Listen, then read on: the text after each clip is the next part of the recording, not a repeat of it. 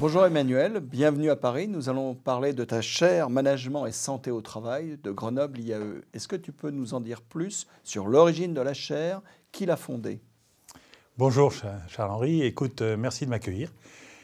La chaire Management et Santé au Travail, en fait, elle est née d'une requête de Christian de Félix, directeur de Grenoble IAE, qui m'a demandé de créer un dispositif qui permette de mettre en relation le milieu industriel et les chercheurs autour de cette thématique du management et de la santé au travail.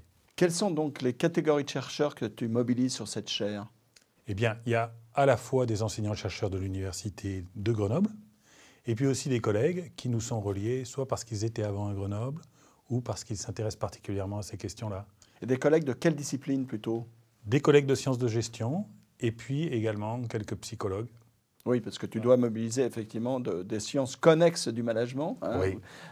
Euh, les entreprises qui sont dans cette chaire, qui sont adhérentes, qui participent aux travaux de la chaire, euh, il y en a combien et dans quel secteur?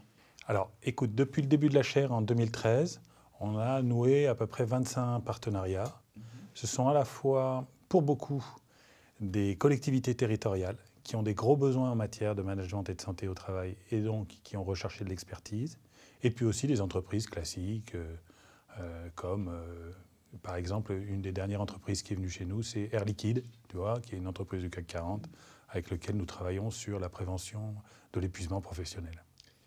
Alors, évidemment, toute chaire euh, de recherche suppose des publications. Quels sont les, les, résultats que tu as euh, obtenus au cours de ces cinq années? Quels sont les travaux menés? Alors, le, le, principe des travaux que nous réalisons est assez, est assez simple.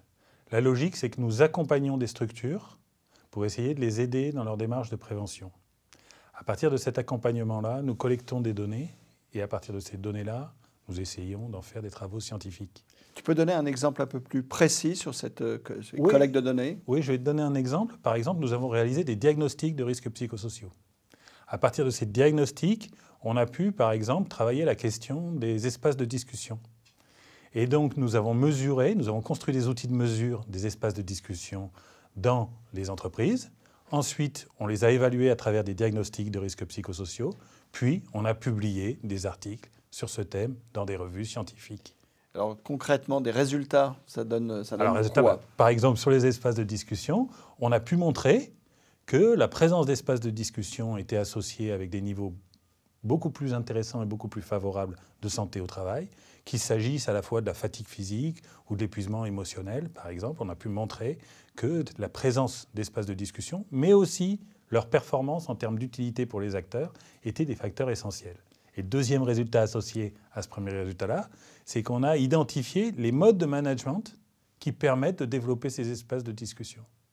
Et par exemple, sur des modes de management, est-ce que tu es dans cette mouvance de l'empowerment, de, de la libération de l'entreprise? Est-ce que vous avez travaillé sur des entreprises euh, dites entreprises libérées?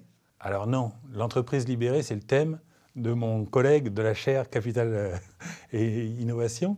Non, non, euh, nous, on ne travaille pas sur l'entreprise libérée, même si c'est des questions qui nous intéressent.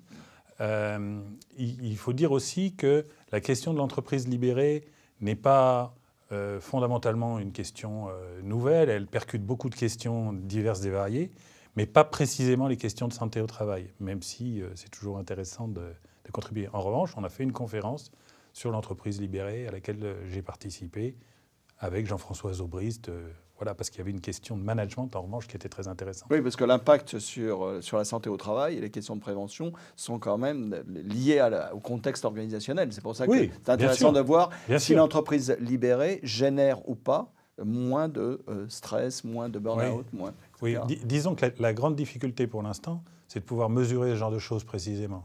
Parce que comme il existe une grande variété de, de formes de définition de l'entreprise libérée, pour l'instant, je dois dire que ça doit être assez compliqué de pouvoir mesurer ça précisément.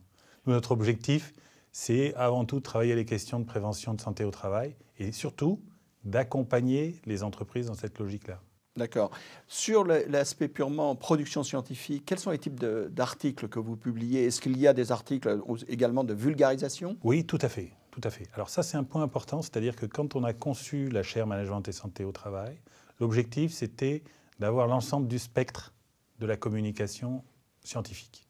C'est-à-dire qu'on a à la fois des articles scientifiques classiques, des communications dans les congrès, mais aussi des rapports de recherche, mais aussi des articles dans des revues un petit peu grand public ou The Conversation, euh, etc.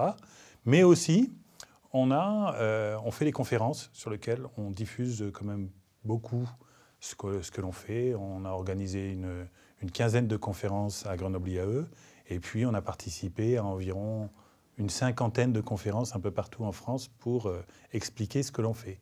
Et à ça, on a également euh, produit des vidéos pour essayer d'accompagner euh, justement nos, principaux résultats. Alors dans, cette perspective de diffusion de la connaissance, les, pratiques de formation, quelles sont, comment ça se, les résultats de la chaire sont-ils traduits en, en exemples, en, en, en séminaires oui. Est-ce que les entreprises partenaires sont mobilisées là-dessus? Oui, tout à fait. Mais alors, notre idée principale, c'est de co-construire avec nos partenaires. Donc, euh, si je prends un exemple sur lequel on travaille en ce moment, on est en train de concevoir un dispositif de formation à la sensibilisation de l'épuisement professionnel. On travaille avec un partenaire, on conçoit le dispositif avec le partenaire, ensuite on va le tester chez le partenaire pour, in fine, le diffuser largement en direction de l'ensemble de nos partenaires de la chaire. Alors ce thème de la santé au travail, c'est un thème effectivement qui ne doit pas être très facile à communiquer et à sensibiliser pour sensibiliser nos jeunes étudiants. Comment tu arrives à Grenoble IAE pour mobiliser ces populations d'étudiants dont la préoccupation première n'est certainement pas la santé au travail? Alors contrairement à ce que tu penses, euh, nos étudiants sont très intéressés par les questions de management et de santé au travail et de santé au travail au sens strict du terme. Ce sont des questions qui les intéressent beaucoup. Et à Grenoble IAE, ben, on a des étudiants qui viennent de différentes filières, filière ingénieur, filière psycho, des juristes et des gestionnaires aussi qui se mélangent. Mais ces thématiques-là, généralement, les intéressent beaucoup. Et puis, on a des cas à apporter, forcément, avec euh, le partenariat. Eh bien, euh, on a des situations à leur présenter, mais on a aussi des projets qui sont construits autour de ces thématiques-là et qui permettent de les faire rentrer dans le vif du sujet et aussi de s'intéresser à la fois au dispositif, mais aussi aux situations concrètes et à comment on peut développer des, solutions managériales pour ces problèmes. Alors pour parler un peu de, l'avenir de HR, il y, a, il y, a, souvent dans les entreprises un enjeu clé qui est le lien avec, par exemple, ce travail sur la prévention et même aujourd'hui le mot à la mode, c'est le bien-être, le bien-être au mmh. travail et, la performance. Est-ce que vous faites des analyses, des, je dirais des correspondances entre ce qu'on fait comme investissement en matière de prévention et euh, de bien-être et la performance qui se traduit par euh, productivité, absentéisme, etc. Alors, pour répondre très précisément à ta question, tu tombes en plein dedans ce qu'on est en train de faire. C'est-à-dire que d'un côté, on a eu une réflexion pendant plusieurs années pour essayer de bien définir ce que pouvait être le bien-être au travail et ses différentes composantes. Donc ça, on a, on a fait un gros travail là-dessus qui nous a permis de publier, mais aussi d'avoir des propositions à la fois de formation et de conceptualisation de la question. Et aujourd'hui, on a une thèse qui est exactement sur le sujet dont tu viens de parler, c'est-à-dire le lien entre bien-être et performance, où d'un côté, on examine les représentations du bien-être et de la performance, et un des premiers résultats, c'est par exemple de constater que ce ne sont pas deux notions qui sont totalement distinctes, puisque dans la question de la performance, il y a aussi une certaine forme de bien-être. Donc il faut déjà réfléchir sur les concepts pour essayer de bien les, évaluer.